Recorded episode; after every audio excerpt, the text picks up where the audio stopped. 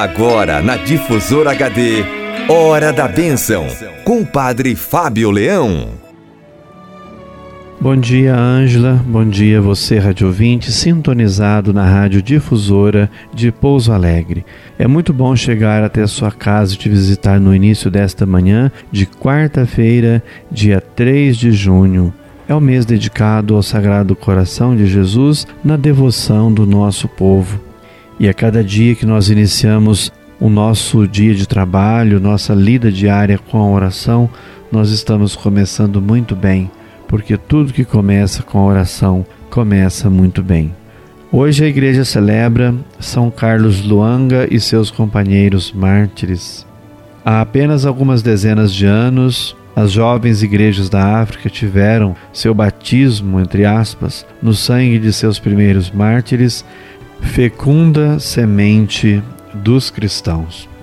Todos, jovens e leigos, Carlos Luanga, Matias Calemba, Mulumba, André e outros 19 irmãos são os primeiros daquela centena de cristãos católicos e protestantes vítimas da perseguição do torpe rei da Uganda Após horríveis torturas, os jovens Luanga e doze de seus companheiros morreram no dia 3 de junho de 1886. Alguns dos demais caíram vítimas a 26 de maio do mesmo ano e os últimos a 27 de janeiro seguinte, quase todos queimados vivos, e eles foram canonizados no ano de 1964. E celebrando estes mártires, te convido a continuar na onda da oração. Ontem nós começamos a reflexão sobre a oração a partir de um salmo. Hoje te convido novamente a conversarmos sobre a oração. Senhor, suba minha oração até vós como o incenso. É o Salmo 141, o versículo 2. Qualquer oração, mesmo feita em particular, é sempre comunhão com Jesus Cristo e com a sua igreja, por ser sempre o cristão membro de Cristo e da igreja. Trata-se da comunhão íntima interior entre a alma e Deus, e outra forma de oração existente é aquela em que tal comunhão assume também dimensão externa, visível, comunitária, é a oração litúrgica, através da qual a Igreja, unida a Jesus Cristo, sua cabeça e esposo, oferece a Deus o culto integral. Não é o homem por espírito, mas espírito que se tornou gente, pessoa.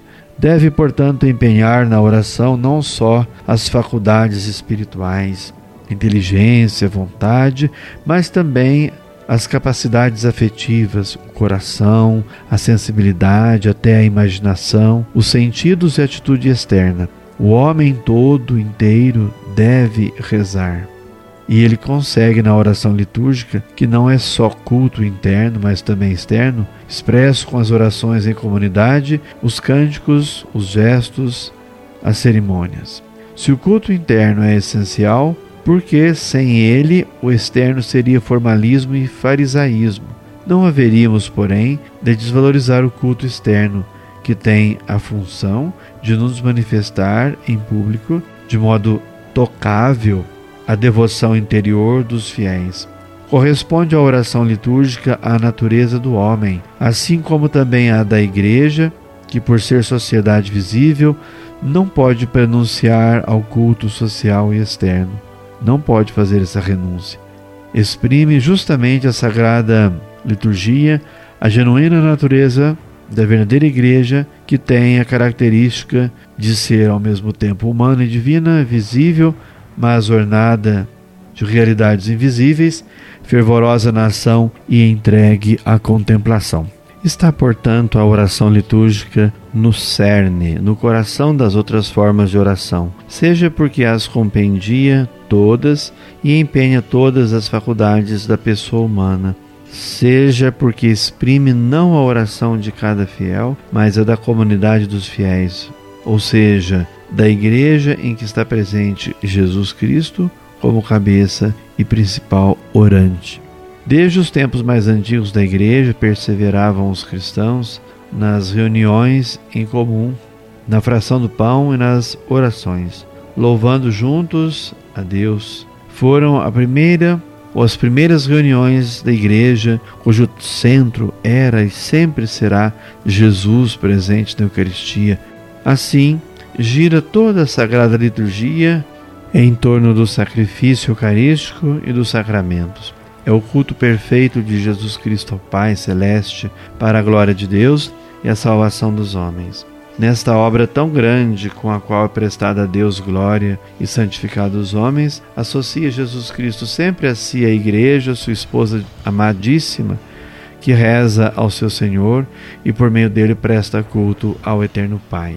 Pela Sagrada Liturgia participa oficialmente o fiel, aquele que é batizado, participa do culto que o Cristo total presta a Deus.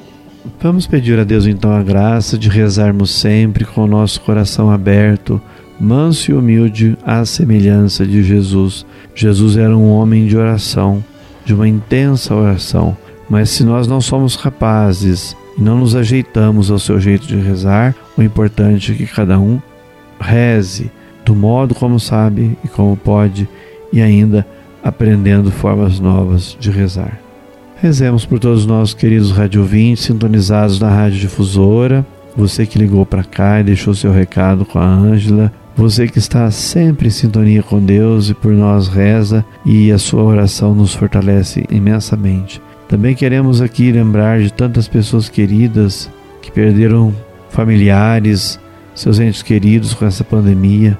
Quero rezar por todos aqui, por pessoas que trabalhavam no campo ou na cidade, por quem trabalhava no comércio também.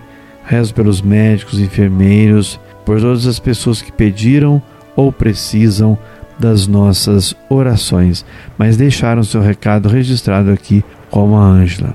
Então rezemos para que Deus, na sua bondade e misericórdia, nos abençoe, nos guarde e nos proteja.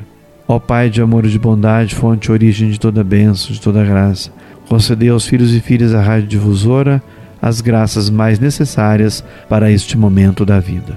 Que dê sobre você, Rádio Ouvinte, a bênção de Deus Todo-Poderoso, Pai, Filho e Espírito Santo. Amém.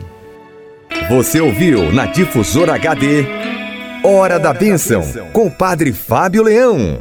De volta amanhã, às nove horas.